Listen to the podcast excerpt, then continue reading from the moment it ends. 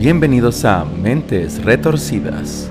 Aquí escucharás historias de crímenes reales y misterio con una pizca de humor, terror e investigación para narrar los crímenes de las mentes más retorcidas de la historia. Comenzamos. Bueno, pues señores, buenos días. Bienvenidos a Mentes Retorcidas, temporada número 2, primer episodio. Y pues bienvenidos. Memo, ¿cómo estás?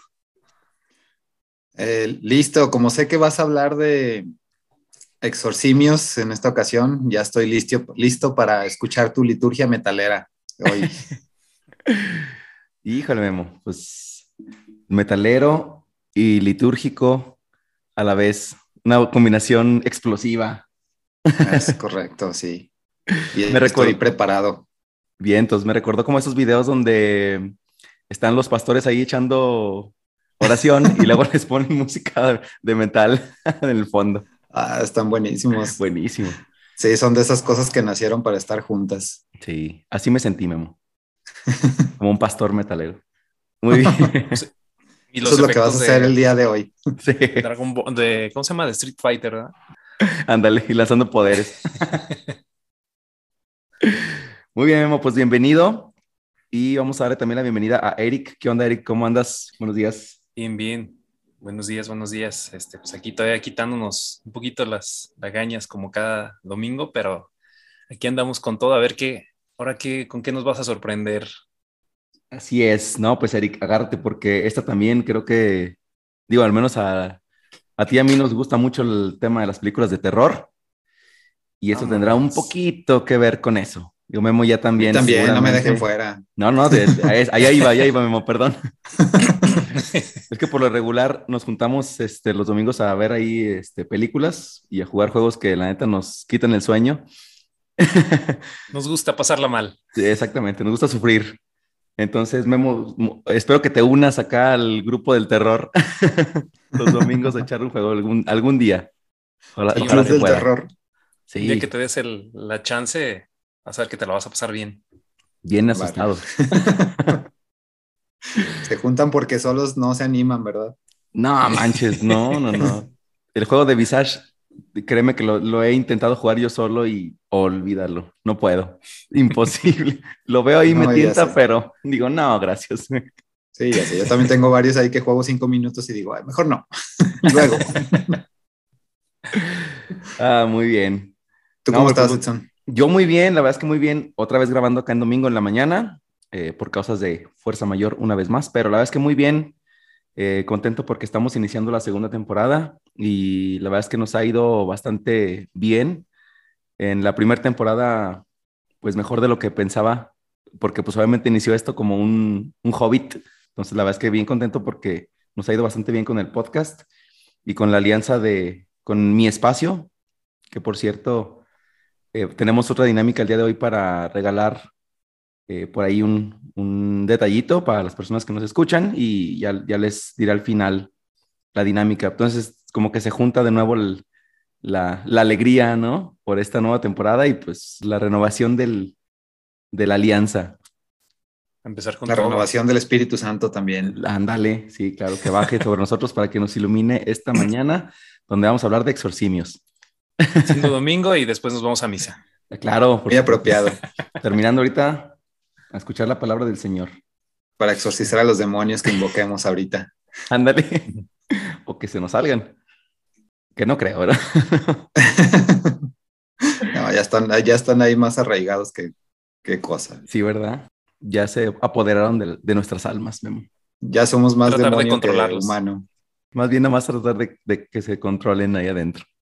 Bueno, pues vamos entrando en materia, señores, si les parece. Y empezamos con la historia de el día de hoy. Vámonos, Recio. En el año de 1973, el cine fue poseído por primera vez y jamás volvería a ser lo que fue. La película de El Exorcista se convirtió para muchos en la mejor película de terror de todos los tiempos, permitiéndole al mismísimo diablo ascender a lo más alto en el mundo del entretenimiento. Años después de su estreno, extrañas situaciones que estuvieron envueltas durante su rodaje empezaron a salir a la luz y quedó en evidencia que esta historia de terror había comenzado mucho antes de que la película se estrenara. Pero, ¿qué hizo que El Exorcista fuera considerada una película maldita? Preparen su agua bendita, porque hoy comenzamos la temporada número 2 de Mentes Retorcidas, con este curioso pero inquietante caso al que llamo La maldición de la película El Exorcista. Chan, chan, chan. no, Se juntaron el, el cine y la ya no sé qué iba a decir. el cine y las maldiciones. Y las maldiciones. Bueno, ya habíamos, de hecho, en el, en el capítulo introductorio de la temporada pasada, habíamos dicho que no solamente las personas pueden ser poseídas, sino también los objetos. Y en este caso vamos a hablar de una maldición sobre una película. Ustedes ya, ya han escuchado seguramente, ¿no? Que, que, esta película trae muchas cosas ahí detrás, muchos detalles que quién sabe qué pasó. Sí, una de esas leyendas urbanas que traen tanto esta película como yo creo que la más famosa debe ser la de Poltergeist. Ah, me ganaste, eh, me ganaste el... Sí. Le di también de esa, y, esa fue por varias películas, ¿eh? no nada más se fue por la primera. Este, arrastró, digamos, la maldición, la saga completa prácticamente, pero sí, sí, como dice Memo, esa película también nos trae recuerdos que también pueden ser retomados en un, en un episodio y que sería bastante fructífero, ¿no? Sí, fíjate que tanto esta como, como la que mencionaban ustedes, Poltergeist, y la de mm, la del niño. La profecía. La profecía, gracias, The Omen. Esta también, pues yo creo que también están envueltas como en muchos, pues dichos de la gente, ¿no? Como que de repente las personas, ah, digo, siendo una temática de, pues del tema del diablo, ¿no? del tema de los demonios, le meten ahí, este, pues varias, varias cosas que quién sabe sean ciertas, quién sabe sean realidad. Pero en este caso, hablando de la del exorcista, me puse a investigar por justamente eh, todo esto que se comentaba de esta película y pues resulta que hay un montón de cosas que sí pasaron y que están documentadas y que pues obviamente da como mucha curiosidad del por qué, ¿no? Vámonos a ver, ya quiero escuchar, ya tengo preparada mi agua, no te creas, no tengo agua bendita, pero estaba, estaba preguntándome, ¿se podrá bendecir también el gel antibacterial? Ah, pues yo creo que sí, Memo. Mientras pues no te lo tomes todo bien. pues sí, se, pueden bendecir coches, este, estadios, eh, casas, lo que quieras, Entonces, pues sí, ¿por qué no? Dale chance. Venga, ya tengo mi gel antibacterial bendito listo, pues. Dale. Yo tengo mi café, no, no bendito, maldito probablemente, pero aquí está. Bueno, pues vamos, vamos al caso entonces. Durante las primeras semanas después de su estreno, las personas que no habían ido aún al cine a ver El Exorcista ya sabían de qué se trataba y lo que se suponía que te podía pasar si la veías. Rápidamente se corrió el rumor de que muchas personas salían mareadas de las salas, con la cabeza llena de las imágenes perturbadoras de la película, con pensamientos confusos y muchos ni siquiera pudieron terminar de verla. Otros aseguraban que la persona que estaba en la fila de delante había vomitado o se había desmayado. También se supo que a media película mucha gente se ponía a rezar de rodillas completamente asustada. Con el afán... Se ponían a hacer, se ponían a hacer sus genuflexiones a media película. Ándale. Terminaban como Annalise sin rodillas. ya cuando terminó la película terminaban sin rodillas. Sí, terminaban brincando un metro con las rodillas.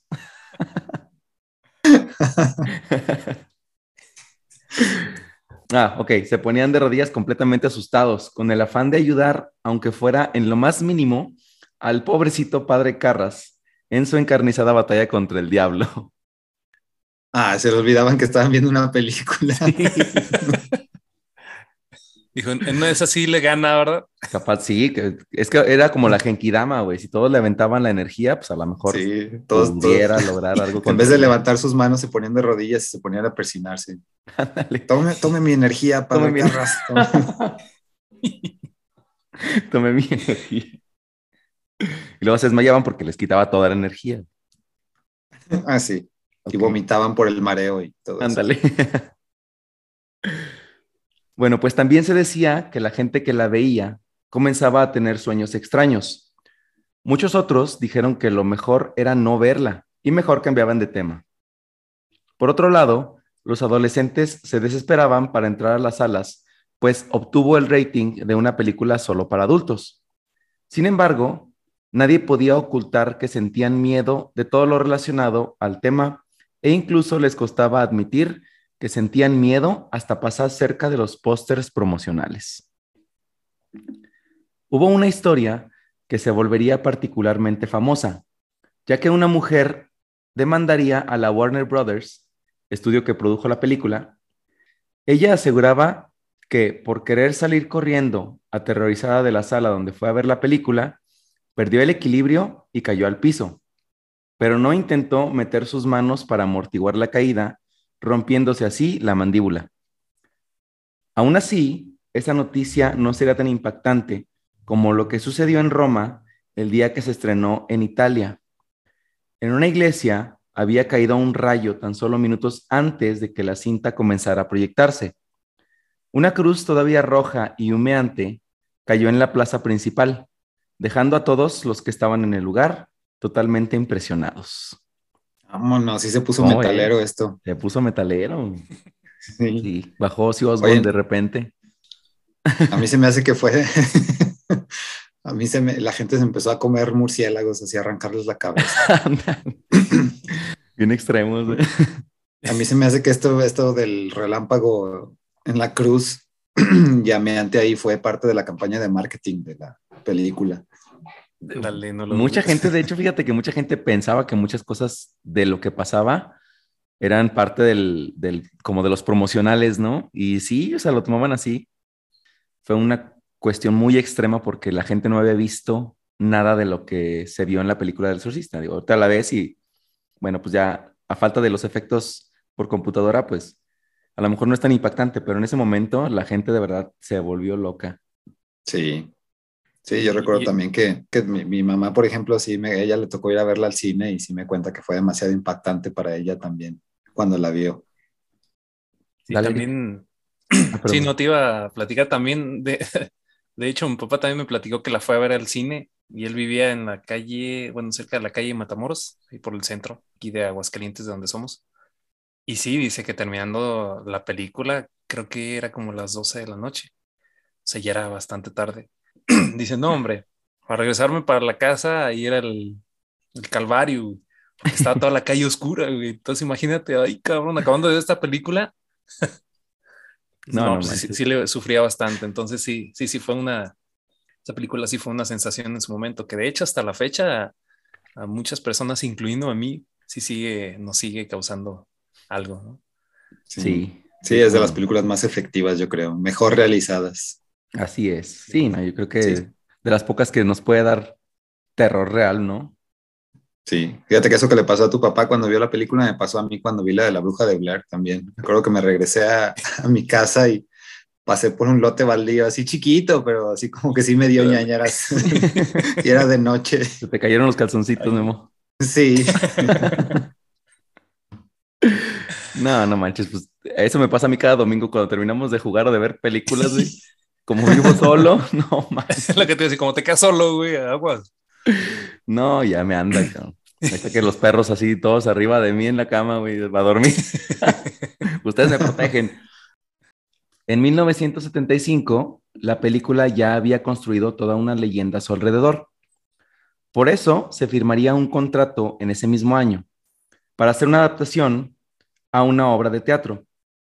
Pero esta se trataría de una comedia londinense la obra también llevaría el nombre de El Exorcista y la joven Regan sería interpretada por la actriz Mary Ur, quien, a pesar de tener 42 años, encarnaría magistralmente el papel que lanzó a la fama o a la infamia a una chica de San Luis, Missouri, llamada Linda Blair. Ya le son el nombre también de Linda Blair. Todo un caso. Sí, yes, of course. All right. Claro. Bueno, pues la actuación de Mari sería elogiada por la prensa y en todos los periódicos era noticia de primera plana. Nadie se imaginaría que justo al día siguiente del estreno de la obra, el director Peter Coe iría al hotel donde se hospedaba la actriz para mostrarle las buenas críticas. pero la encontraría muerta sobre la cama, con los brazos abiertos en posición de cruz. Tenía cortes y rasguños por todo el cuerpo y había restos de vómito por todo el piso de la habitación. La madre. Y con esto empieza todo el desmadre de la maldición del exorcista. Ya, Suena se, bien ya se cabrón, ¿no? puso, se puso más metalero todavía. Se puso más metalero. Oye, espérate. Esto tiene dos explicaciones, o posesión demoníaca o sobredosis. ¿Qué- ¿Cuál crees que sea? posesión demoníaca, por supuesto. Por supuesto. ¿Acaso lo dudabas? No, claro que no. Ay, güey. Más adelante la autopsia revelaría que la actriz se había intoxicado. Ella había muerto por una sobredosis de barbitúricos, que son Demonios. fármacos que, que son fármacos que actúan como sedantes del sistema nervioso central. Cuando parecía que lo peor ya había pasado, la extraña maldición seguiría haciéndose presente. Cuando en el funeral de Mary Ur, uno de los actores secundarios de la película que asistió le comentaría a Peter que este tipo de acontecimientos ya habían sucedido anteriormente y que no era la primera vez que el exorcista se cobraría alguna víctima más allá de la ficción. Todo comenzaría algunos años atrás, cuando el escritor William Peter Blatty lanzaría una obra literaria que tuvo un éxito moderado y sobre el que la Warner Brothers había puesto interés. El mismo escritor sería quien recomendaría a William Friedkin como director para la adaptación cinematográfica. En este momento, Friedkin era muy joven y ambicioso, y además ya había ganado un Oscar por la película The French Connection, que es una película que trata como de tráfico de drogas en Francia, y se supone que tiene conecte los franceses con latinos en Estados Unidos, y entonces empiezan a traficar droga. Y entonces él gana el Oscar por esta película, The French Connection. Y bueno, pues entonces al tener como esta, mm, eh, este interés por la obra del exorcista, él acepta el trato de dirigirla. Ay, habrá que buscar esa película a ver qué, qué The tal. French Connection. Suena interesantona. Sí. Sí, de hecho es de las películas más, pues más, pues de esas de las más famosillas, pues. Ujú. de- de ¿Tú ya la viste. Memo? Hace mucho, sí, sí, sí, cuando estaba más chavito. Órale. Ya no me acuerdo bien, pero sí. Ah, ok. Yo no la he visto, fíjate. Suena interesante. Blatty no sabía que Friedkin tenía una manera muy poco ortodoxa para llevar a cabo sus obras. No era un director cualquiera con métodos convencionales, y lo primero que hizo fue poner a leer a todos los involucrados el libro de William, y después les dijo que estaba basado en un caso real. Muchos sugieren que justo este fue el momento en el que el director comenzó a generar mucha atención alrededor de la filmación, lo que finalmente terminaría en una histeria colectiva cuando la película se empezó a rodar. Friedkin ya había elegido un caso al cual asociar todas las historias que estaba usando para alterar a su equipo. Fue un caso de 1949. El 10 de agosto de ese año, el Washington Post publicó en su portada que un chico de tan solo 14 años había sido sometido en distintas ocasiones a un proceso de exorcismo que, según se dijo, había tenido éxito. Que también esta es una leyenda que mucha gente comenta, ¿no? Que la historia del exorcista está basada en un caso real de un niño, no de una niña, ¿no? Sí, algo había escuchado, no, no me acuerdo bien, pero sí algo había escuchado que era de un Sí, niño. también. Ah, pues justamente este es el caso al cual se asoció, ¿no? Pero esto obviamente fue invento de Friedkin, o sea, él empezó a correr este rumor, entonces toda la gente empezó a asociarlo con ese caso, pero realmente este, este caso o esa asociación la hizo él para alterar a su equipo y ponerlos a todos como en alerta y más nerviosos y que, no sé, a lo mejor que, Que se metieran que la más en sus filmación, papeles. exactamente, exactamente, que se metieran mucho en sus papeles y tener como esta, este ambiente como de, de terror, ¿no? De más O de realismo. nerviosismo. Exacto. Este cuate sí lo hizo por marketing. Y que fíjate Pero que la- sí. Perdón, Memo, di. No, pero pues sí funcionó, o sea, sí funciona, a lo mejor es parte de, o sea, está tan, este cuate está tan metido en su oficio, le sabe tan bien que sabe, o sea, como- no sé, regresando otra vez, por ejemplo, a los de la bruja de Blair, que ya ves que también a ellos, este, casi que los dejaron solos en el bosque y nomás les daban de repente poquitas indicaciones y y, pero ellos solo los dejaban que exploraran y estaban perdidos realmente y eso es parte de lo que transmiten a, la película. Entonces aquí también así como que, eh, y fíjate, quién sabe, ¿verdad? O sea, ahora sí que yo al mismo tiempo que no creo en nada, también creo en todo. Entonces, quién, quién sabe si también generar eso en, en, los actores, o sea, que todos, a todos ponerlos en un estado mental en el que creen que lo que están haciendo es algo real o basado en un hecho real, como que de alguna forma su, su pensamiento o toda su energía altera ahí algo de las energías que hay por ahí rondando. También mucho la sugestión, o sea, trabaja mucho con ese, en ese aspecto y, y, y como dice Memo, tal cual. Entonces, pues no sé si a lo mejor hasta posiblemente ellos puedan platicar eh, testimonios de cosas que les han pasado que realmente podrían o no ser verdad. Pero pues si también estás muy metido en eso, pues no sé, o sea, está raro, las energías son bastante poderosas y no saben, no, no, muchas veces no conocemos de qué forma se puedan manifestar, ¿no? Así es, sí, ¿no? Dios actúa de maneras misteriosas, muy misteriosas. todo, se, todo, se, resume en esa frase. Ándale. Como diríamos el, el, episodio pasado. Frase de domingo. Ándale. No, y de hecho creo que esta es una costumbre que muchos actores y directores tienen. Ahora al menos se sabe que muchos actores para poder eh, meterse en su papel, yo recuerdo el caso, por ejemplo, de este... Ah, este Jared, Jared Leto. Jared Leto, ah, exactamente él creo que por meterse a su personaje, pues empezó ahí a hacer varias cosillas que... Bromas, ¿no? Bromas con la, ajá, en el, con el cast, ¿no? Como que les ahí les daba, o les ponía ratas muertas en el, en los camerinos y cosas así como para meterse más en el personaje y tener ese ambiente así como de bromista, mm, sádico, medio maldito. A mí se me hace como, digo, o sea, él, él obviamente será su técnica para meterse al personaje, pero digo, ves, la personificación del guasón y dices, nada, mames. Pero bueno, pues ya, cada quien, ¿no? Sí, guasón de Waldos Martos, algo así. Y ya nomás para terminar este punto, por ejemplo, también, pues sí ayuda también mucho en el marketing, porque pues al menos a nosotros tres que nos gustan también los videojuegos, seguramente conocen el de Fatal Frame, este, el, primer, el, el primer Fatal Frame, este, para cuando se comercializó aquí en, en las regiones de Norteamérica y pues en América en general, le pusieron la leyenda de que estaba basado en un hecho real.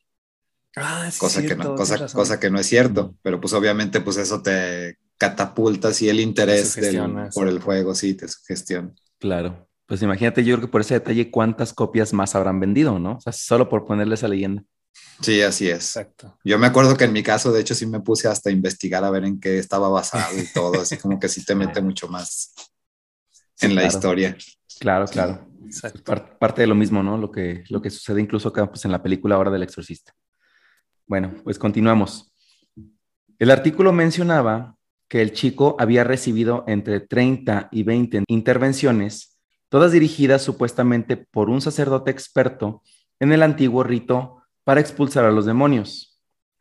El artículo también daba detalles del procedimiento, lo que hizo que la mente de Blatty comenzara a imaginarse historias bastante retorcidas. Pero todo se potenciaría cuando leyó las siguientes líneas, y cito, El chico ha pasado las últimas sesiones sufriendo inusuales ataques que derivaban en alaridos, gritos y frases en idiomas que se suponía no conocía. El caso causó furor en su momento y para proteger al chico del acoso mediático, el Departamento de Policía de Washington, junto con las autoridades eclesiásticas, cambiarían su identidad y lo bautizaron con un nuevo nombre, Roland Doe.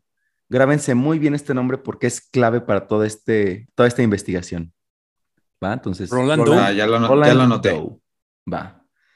Después de poco tiempo, se supieron más detalles de este caso, que en ese momento solo eran causa de habladurías.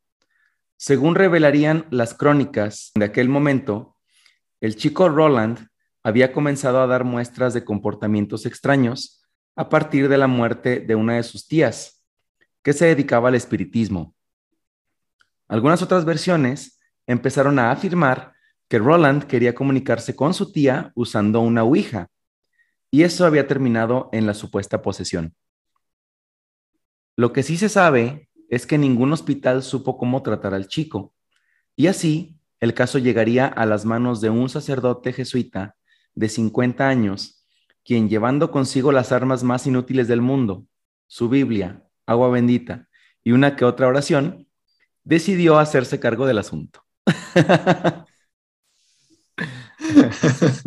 Así salen a enfrentar al mundo, ¿verdad? Así, efectivamente. Qué risa con estos. Bueno. Pues sí. Bueno, es que el poder de la mente. ah, pensé que ibas a decir el poder del amor. Ah, también, claro. Júntalos, no, a, a, nombre de telenovela de Televisa. El poder del amor. este verano. Organizada por Otto Sirgo y 8-5. 8-5. este verano, un padre acompañado de las armas más poderosas, su Biblia y la palabra de Dios, se enfrentará a su más temido a la, a la mafia italiana. bueno, el padre se quedaría prácticamente a vivir dentro de la casa del joven con quien pasaba día y noche para analizar su conducta y sus avances. Y esto de como que se, se quedó a vivir el padrecito con el niño, que qué raro, ¿no? Sí, así como que alarma, luego, luego, luego así como que mm, se me prendió un poquito rojo aquí.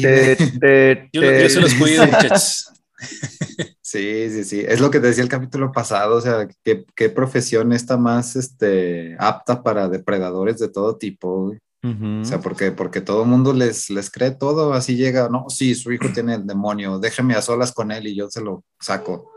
Y el demonio también. El demonio también.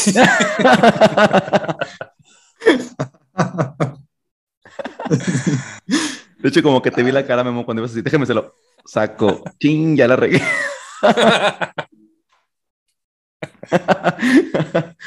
Ay, güey. Ah, sí. Ay, güey. Bueno, pues según la historia oficial, un día Roland se despertó alterado y con la mirada perdida, pero volviendo a ser el mismo de siempre, y no recordaba nada de lo que había pasado, y se le declaró caso cerrado. Así de repente, despertó así como que del trance, y ya, se curó. De la nada. Sí, eso fue el... Así, así se declaró. Bien raro. Pero bueno, pues pasaron varios años hasta que Blatty recordó la historia de lo que le había obsesionado. En 1971 llegaría a las librerías la novela El Exorcista, que llegó a vender 13 millones de copias solamente en los Estados Unidos y que se mantendría 57 semanas consecutivas en la lista de los best sellers del New York Times. Al comenzar a reproducirse en las salas de cine, El Exorcista se convertiría en la novena película más taquillera dentro de los Estados Unidos y Canadá. Bueno, pues este, se convirtió en la película con clasificación R más taquillera de todos los tiempos. Buena parte de este logro sería gracias al director Friedkin, ya que tanto él como el diablo están en los pequeños detalles.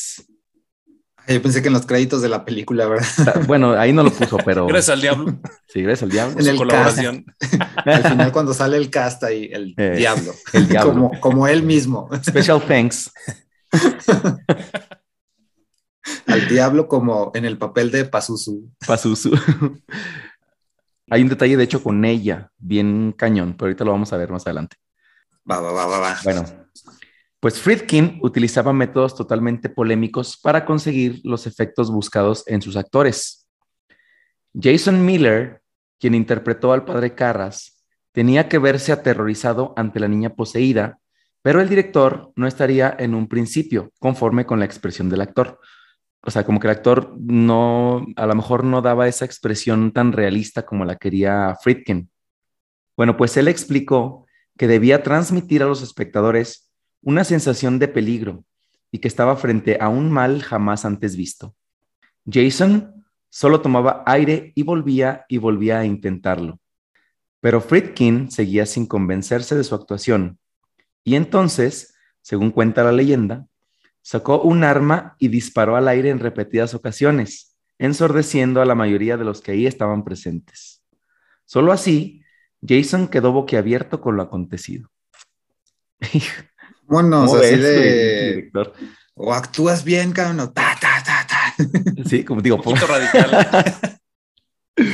pues para asustar a la banda, ¿no? Como que... O se asustan por las buenas o por o las por malas. las- Ándale. o te asustas o te asusto. Si está metal esto. Sí, güey, este director está cabrón, pinche loco. Bueno, pues después Friedkin solo sonreía mientras guardaba su arma y dio la orden para que todos ocuparan sus lugares, pues era momento de rodar la película y que todos corrieron a vámonos. No, pues así sí, señor. Ándale. Y luego ya ves que cada- como que las balaceras no se dan en Estados Unidos, pues Ah, no. todo el mundo corrió a, a, este, a resguardarse, cabrón, no manches. Bueno, pues el director de la película tampoco estaba muy convencido de la actuación de William O'Malley, que es el otro padre, el padre Joseph Dyer, ya que no se le veía impactado. Entonces William dijo no saber a qué se refería y Friedkin con mucha rapidez le pegó un cachetadón mientras gritaba acción. Vámonos. ¡Paz, Con el cachete rojo, ¿va? Vámonos. Sí, güey. O sea, lo sacaba de pedo así de un madrazo. y luego, luego, a rodar, rodar, güey. Güey, todo. Eh, Para esto me va a servir para cuando vuelva a ver la película, cuando se vean en las escenas todos desubicados así. Imagínate desde antes que le dieron un cachetadón. Sí, ¿verdad? Una guajolotera, güey. ¡Pum! de- No, Ay, sí. güey. Por eso, justamente lo que mencionábamos, ¿no? O sea, sus métodos eran totalmente extraños, güey, para Ortodoxos. hacer- exactamente, para hacer que los actores se metieran a los papeles. Bueno, pues en una escena que quedaría para la posteridad, Regan, perdón, en una escena que quedaría para la posteridad, Regan vomita un líquido verde y viscoso sobre el padre Carras. Seguramente se acuerdan muy bien de esta escena. Sí, claro. De hecho, es lo que te iba a decir. A lo mejor por eso, por eso también este, eh, decían de que se reportaban los, las personas que vomitaban en las funciones y todo eso, porque pues personas sí, de los- estómagos sensibles y todo eso, cuando ven eso en la pantalla, pues sí, Exacto. como cuando ves tú a alguien vomitar en vivo, que hay personas que también vomitan. Pues Ándale, yo creo que se debía a esto, no que se les estuviera metiendo el demonio, como tú, Eric. ándale.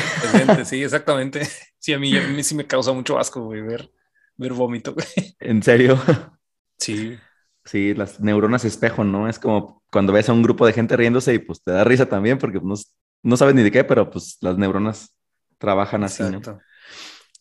bueno, pues lo que pocos saben es que el actor Jason Miller no sabía que eso iba a suceder, o sea, que iba a vomitar Regan.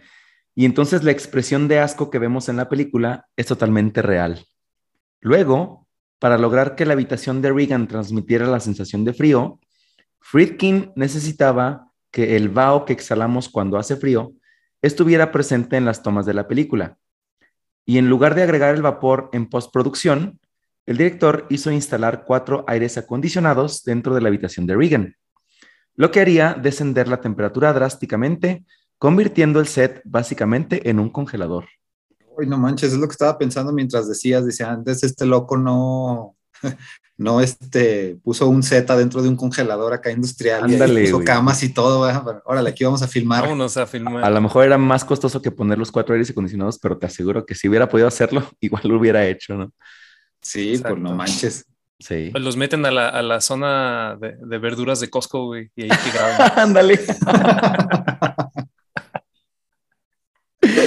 No, güey, si vas, si vas sin suéter sales con COVID, güey, ahí. La, la gente, la gente haciendo el súper ahí pasando y estos ahí. ¡ah! Un exorcismo ahí en Costco, güey. Así de Power of God. You. The power of God completes you.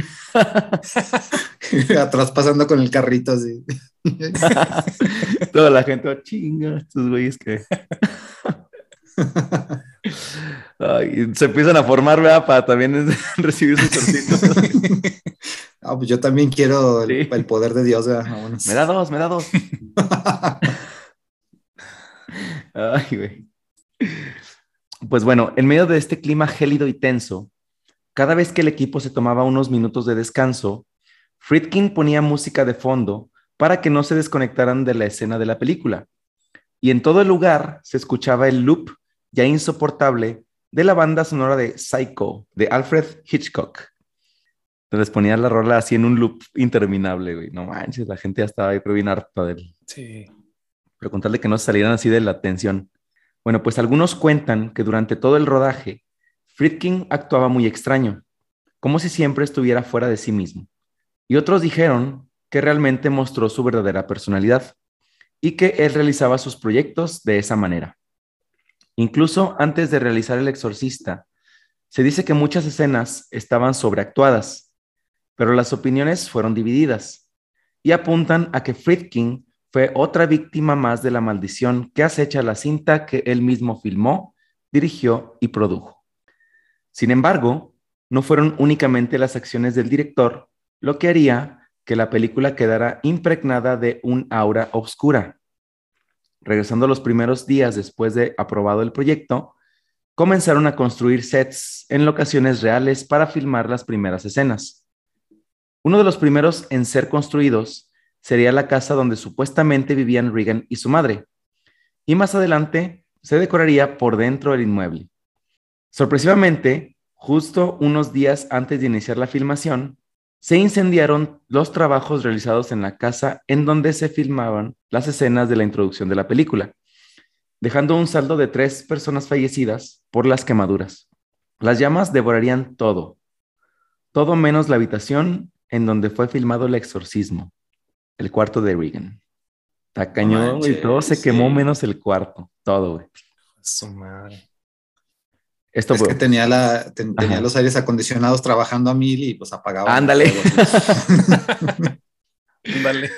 no, y esto fue, esto fue justo antes de que lo, antes de que filmaran todo.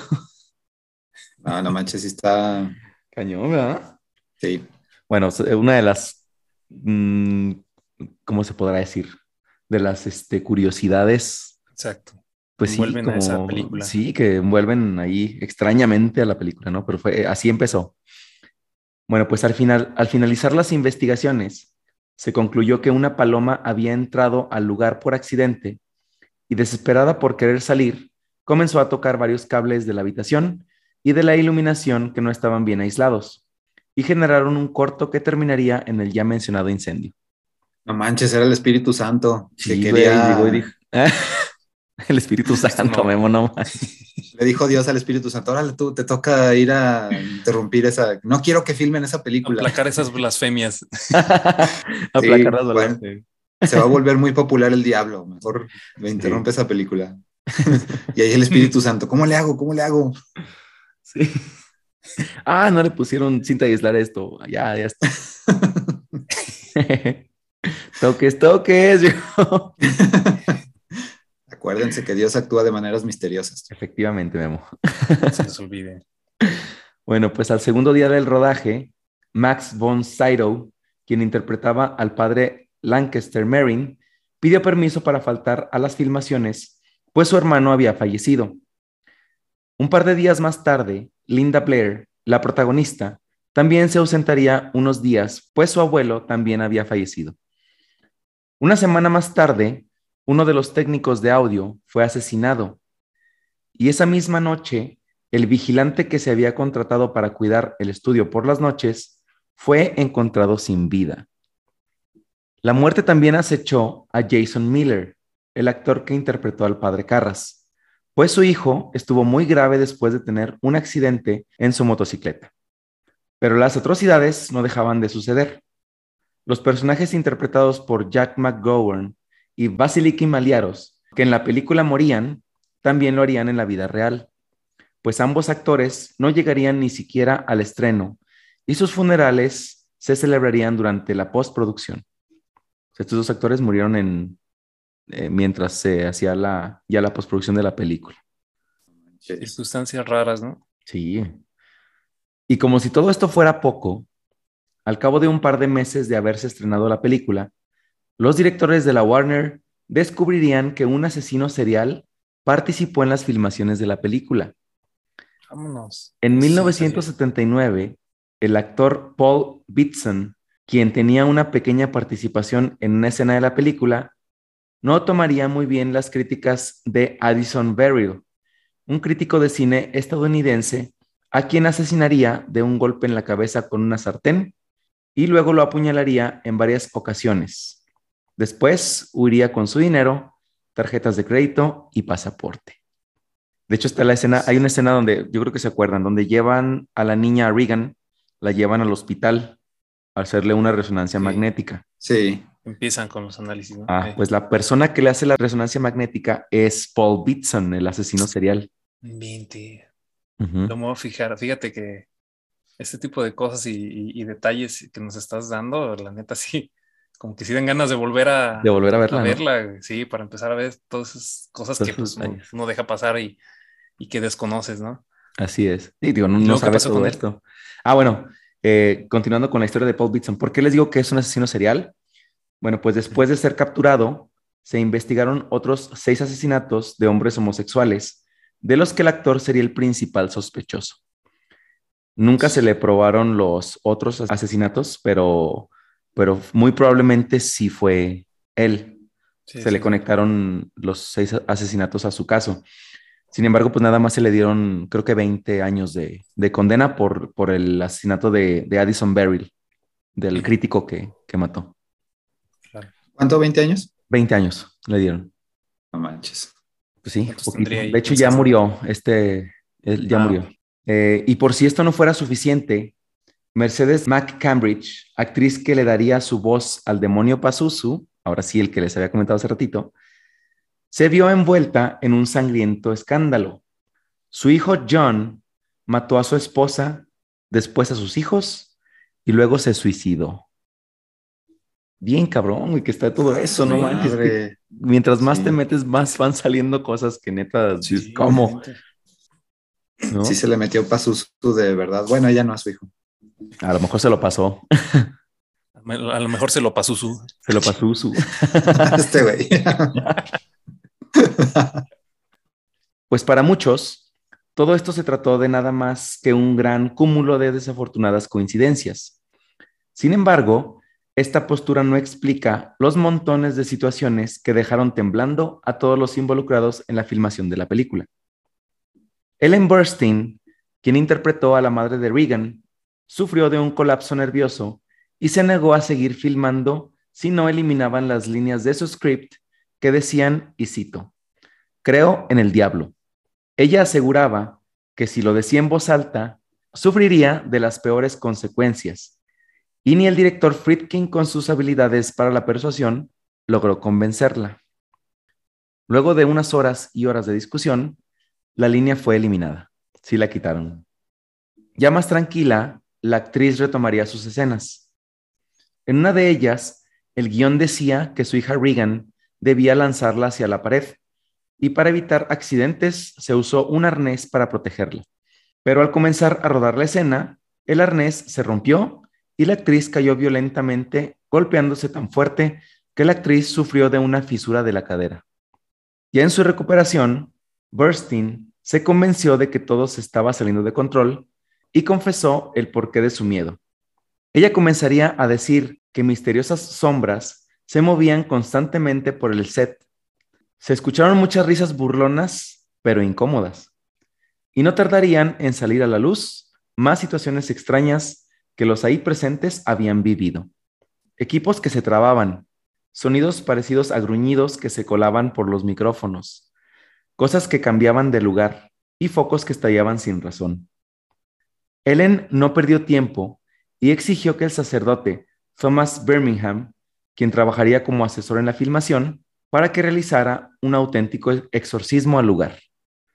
Este sí era un padre pues, real ¿Verdad? y lo, lo Certificado. contrataron, certificado exactamente, con todos sus niños violados este, Por la ya certificados. Ah, no. Pues, a ver, presente su plantilla. Ándale. Como decíamos en el capítulo pasado, me quedé pensando, tienen su, su Pokédex así de Pokédex. Mira, aquí está toda mi colección. y ya sacaba así como su, su catálogo, ¿no? Sí. Eh, ya tiene más de 50, ya, ya, certificados. Usted- ah, usted perfecto. certificado, sí, adelante. bueno. Sí.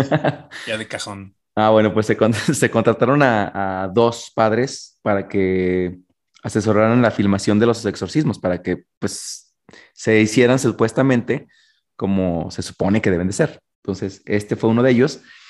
y la actriz Ellen exigió este, que se exorcizara el lugar para, pues para que se detuvieran todo este tipo de cosas que estaban pasando en el set. Nada más te iba a decir que llegó el padrecito y dijo, le hacen falta más niños a esta película. Necesito más inspiración para poder exorcizar. Me quiero enamorar. no, padre, este es otro tipo de película. ah, caray, no, pues. Ah, ah bien decepcionado, güey. ah. Ay, güey. Bueno, pues el padre, un poco confundido, solo accedió a bendecirlos a todos. Pero la actriz, no conforme con la respuesta, le regalaría a la pequeña Linda Blair una pulsera con una herradura para protegerla. Y a juzgar por cómo salieron las cosas, podemos decir que la pulsera no sirvió de nada. Pues no. no estaba bendita. Un escapulario y ya, tenga. Exactamente, un escapulario. Ay, güey, bueno, pues justamente vamos a hablar ahora de Linda Blair. Linda Blair había comenzado su carrera a los cinco años como modelo infantil y luego aparecería en una serie de comerciales. Su futuro era muy prometedor y a los 13 años llegaría a su vida el personaje que la terminaría haciendo famosa en todo el mundo y que luego la condenaría. Durante 11 largos meses, la niña estaría expuesta al estrés de convivir con una muñeca de ella misma en tamaño real y tuvo que aguantar larguísimas sesiones de maquillaje para verse como una persona poseída. Y con esto, ella desarrollaría una fobia a verse en el espejo, pues le daba miedo cómo se veía. Hay varias escenas, de hecho, donde se utiliza la muñeca en vez de, en vez de la actriz, o sea, que ella no sale, eh, por ejemplo, en la escena en la que se voltea la cabeza cuando están Ah, eh, van a entrar de nuevo los padres a hacer el exorcismo y está ella sentada en la orilla de la cama y voltea la cabeza totalmente, ¿no? Ah, pues con esa muñeca el director la, hizo que conviviera eh, a la actriz con esa muñeca durante toda la filmación. No manches. No Está bien macabrísima esa muñeca y bien real. sí, sí hay una escena. Perdón, Memo. ¿Y luego cuántos años tenía? Trece. Era lo que te iba a comentar. la edad de ella, años. no chingues. No, es una niña, güey. O sea, imagínate. O sea, por eso ya ella ya no quería verse en el espejo. O sea, sí desarrolló esa fobia y ya no, ya no se podía ver en el espejo ella misma. Verse ella misma caracterizada de esa forma, sí, pues, no manches, trauma y más a esa edad. Que, digo, uno a lo mejor ya de adulto se acostumbra a lo mejor a verse así y ya no estás tan raro.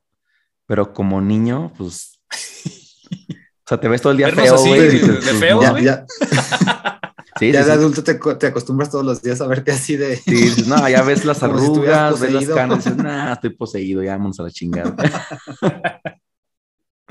Tengo que convivir con Bien jodido, güey, de la cara. sí.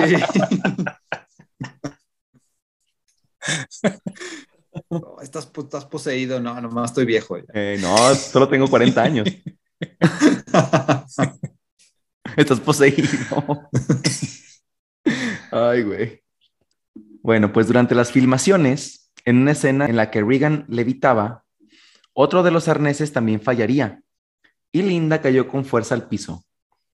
Además, en otra escena, en la misma cama, una máquina hacía movimientos bruscos para que parecieran involuntarios, levantándola y acostándola una y otra vez en más de 20 ocasiones.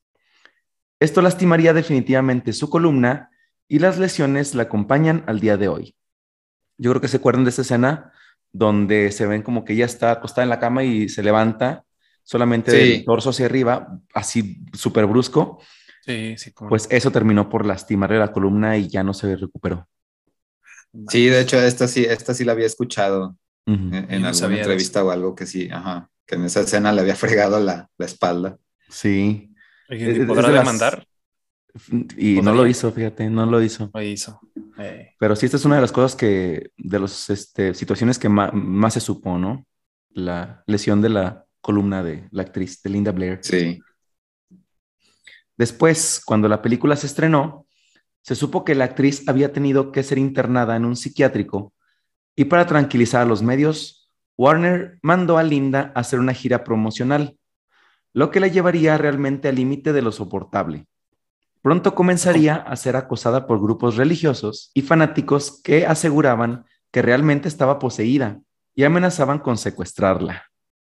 Como siempre, los pinches fanáticos pensando que sí era de verdad, güey, todo. Sí, ya sé, no manches, qué asco. Hay toda la turba iracunda. Eh. Sí, güey. Entonces la mandaron a hacer una, gira promocional este, para que se le pasara, digamos, el trauma. Este, y en la gira le iba acompañando la muñeca, me imagino. Por eso. Pero llévate en la mochila. Era Ponle con la, muñeca aquí atrás, güey, no manches. sí, güey. Sí, pues sí tuvo, o sea, yo creo que terminó con un chorro de traumas la pobre de la linda y sí, pues para tranquilizarla le dijeron, pues vete a hacer la gira y te despejas de la mente. Pues imagínate toda la gente, la veían así con sus crucifijos, güey, así, no manches. La diabla. Sí, pues todo eso, todo eso sí te merma tu salud mental bien gachos y de por sí. todo lo que ya traía. Ahora irte a parar así a lados y que toda la gente te, pues como si te afecta mentalmente y a lo mejor hasta te lo empiezas a creer en algún punto. Y también la gente, o sea, ¿cómo, cómo se creía que eso era real, ¿no? O sea, digo, estás viendo una película, pero fue tan real la forma en la que la desarrollaron que la gente se la creyó y pues ahí estaban, ¿no? Condenando a la pobre de la linda, que era una simple actriz, como si ah, fuera el diablo realmente. Ya las, las turbas iracundas, así como que las masas de gente, híjole, sí. sí, en las novelas mexicanas, yo creo que la Itati Cantoral y todo eso, así de maldita Soraya, todavía se la encuentran así. ¿Por qué le hiciste eso a Marimar? a Marimar. Ah, no, me estoy confundiendo de novelas, pero bueno. No sé, me pues eso pasa, o sea, con las masas así grandes de, gente que se creen las cosas que ven, o sea, se les hace muy difícil separar que una cosa es ficción y otra cosa es real. Exacto. Sí, fíjate que de, hecho les ha pasado a varios actores, también le pasó al, a este actor de la naranja mecánica, después de que hace Calígula, igual, baneado de todos los de todas las películas, hasta creo que hasta el 2018, 2017 volvió a filmar otra. No recuerdo exactamente la, historia. En la, segunda, no estoy seguro, pero se me hace que salió en la segunda parte de la de Silent Hill, ¿no? Y sí, de hecho, creo que sí, para atrás no recuerdo alguna otra en la que haya salido. Bueno, pues Linda tuvo que esconderse y ser escoltada por guardaespaldas durante casi todo un año. Y lejos de hacer menor el acoso, los medios arremetieron con más fuerza, pues aseguraban que los padres de Linda Blair habían hecho un pacto con el diablo y que por esa razón la película había recibido 10 nominaciones a los premios Oscar, incluyendo Mejor Actriz de Reparto. o sea, lo nominaron 10 veces al Oscar y, ah, no, pues tiene pacto con el diablo. Bueno, pues se suele decir que el tiempo lo cura todo, pero este no sería el caso. Linda jamás lograría sacarse el estigma de su papel. Y después del exorcista, solo le llegaban ofertas que no ayudaban a darle otro rumbo a su carrera. En 1977 fue acusada de posesión y venta de anfetaminas y cocaína. La caspa del diablo, Memo.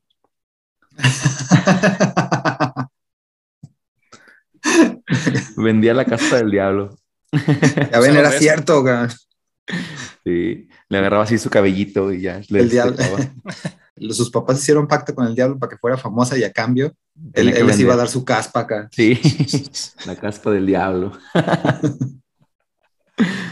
bueno, pues y luego de pasar por un centro de rehabilitación y después de cumplir con su condena, tenía que liderar una campaña contra las drogas. Entonces tomó el papel protagónico en El hereje, la secuela del exorcista, que fue recibida con pésimas críticas, lo que la llevaría a internarse en un centro psiquiátrico por depresión.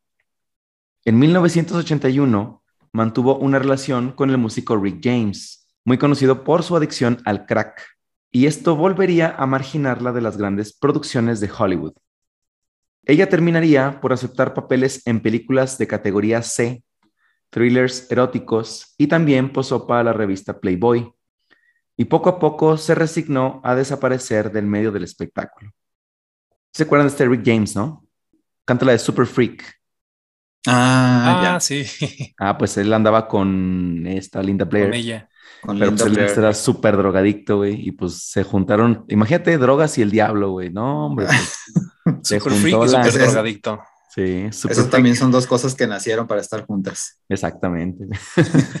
Explotó de hecho, yo de esta, de esta linda, no, no, sé si les tocó ver la película de Repossessed, que es este, una comedia del exorcista. es de este Leslie Nielsen, el actor este, el comediante El Canoso, el de las de dónde está el policía y esas. Ah, ¿en serio? Sí, que es este, la historia del exorcista, o sea, es ella misma en el papel de Regan también. Se supone que muchos años después que la vuelve a poseer el diablo y la tienen que volver a exorcizar. Sí. ¿A poco? pero es comedia, sí. Hay que ver eso, no manches. Yo no, recuerdo, a lo mejor la he visto, pero la es que no me acuerdo exactamente, pero híjole, estaría bueno volver a verla, ¿eh? Sí, sí está, pues, está muy absurda, como las comedias de este cuate, pero sí, me acuerdo de Chavito, sí me gustaba mucho.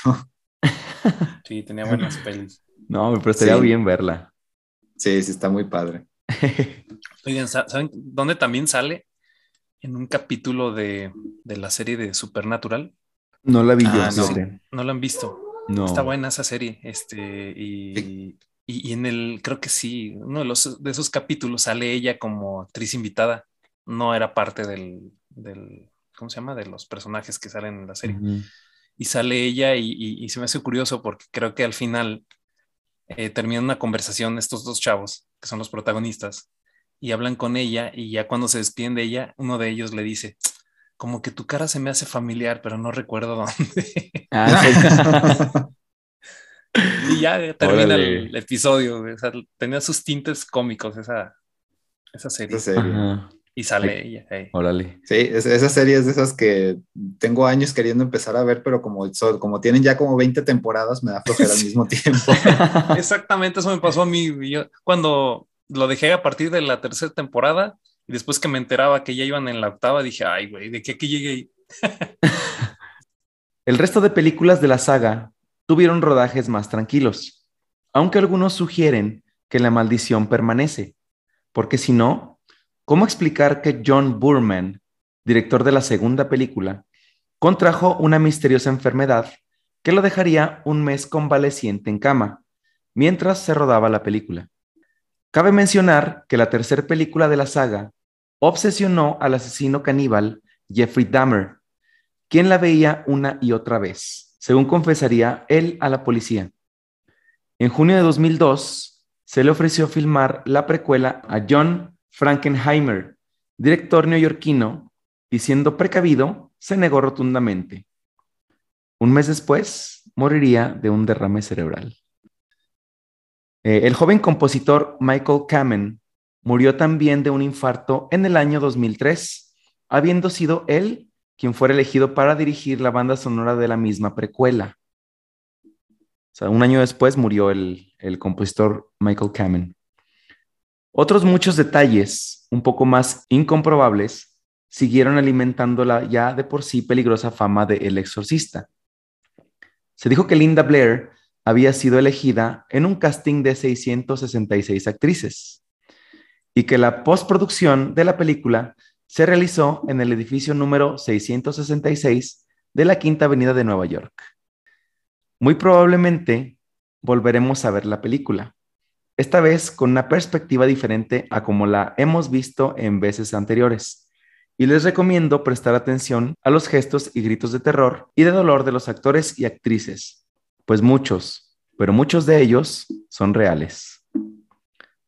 Como comentario extra, me enteré en esta investigación que existen algunas escenas de la película que nunca fueron mostradas. Y presten mucha atención a lo que les voy a decir. Estas escenas no se incluyeron en las versiones extendidas que salieron años más adelante, pero en dichas escenas se podía ver fragmentos de un exorcismo real hecho en el set de grabación. Y se supone que en esas mismas escenas se ve detrás un trabajador retorciéndose y cayendo al piso mientras salía espuma de su boca. Los videos fueron subidos a internet por un usuario con un nombre falso y se hacía llamar Roland Doe. Ah, no mames. El famoso Rolando. Rolando. El niño poseído de verdad. Exactamente. Quien supuestamente sabría del origen de todas las cosas que les acabo de platicar el día de hoy. O sea. Hasta se me hizo la piel acá Sí, se, sintieron, no se sintieron ñañaras. Entonces, como conclusión, podremos decir que si es una maldición, Roland Doe, que estaba poseído y que se alivió de la noche a la mañana, probablemente pudo haber pasado esa maldición a Friedkin, quien realizó la película, y al mismo tiempo pasaría la maldición a la película en sí y a todo lo que El estaba set. alrededor. Exacto. Hijo de la Ay, chingada. güey. cabrón. Güey. Está bien cañón, Y la- ¿no? Sí. Así como que No ya no está como para burlarnos, güey. No, ya te da cosa, güey. Ya hasta dices, no, ya no la quiero volver a ver. Oye, ¿y ese video tú ya lo viste? No, es que no sé, es que ya no existe. Ah, no Es un- existe. No, les platico un poquito. Se supone que estos videos los subieron a internet y luego, luego los borraron. güey. Pero hay gente que sí lo alcanzó a, a recuperar, me imagino que los tienen. Este, pero es como una medio leyenda urbana. Urbana, Urbana, sí. Y este, y lo que a mí lo que me llamó muchísimo la atención fue este el nombre, ¿no? Se de hecho, les voy a platicar.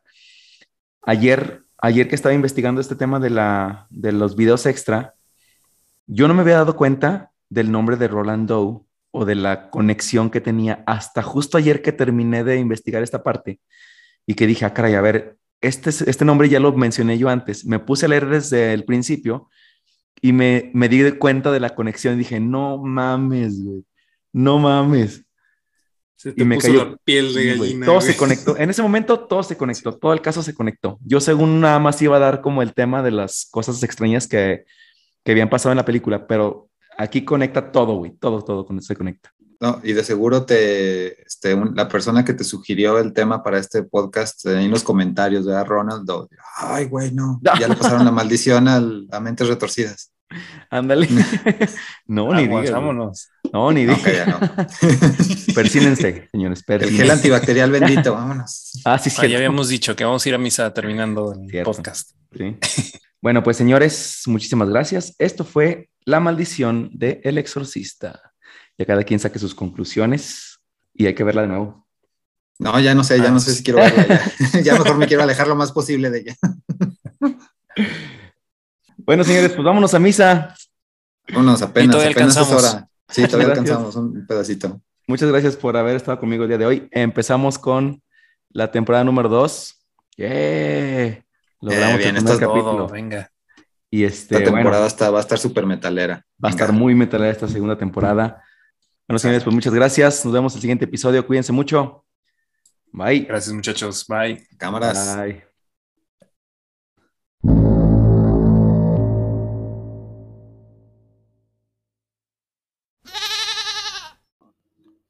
Muy bien, pues ha llegado el momento de la dinámica para poder llevarse un regalo de mi espacio.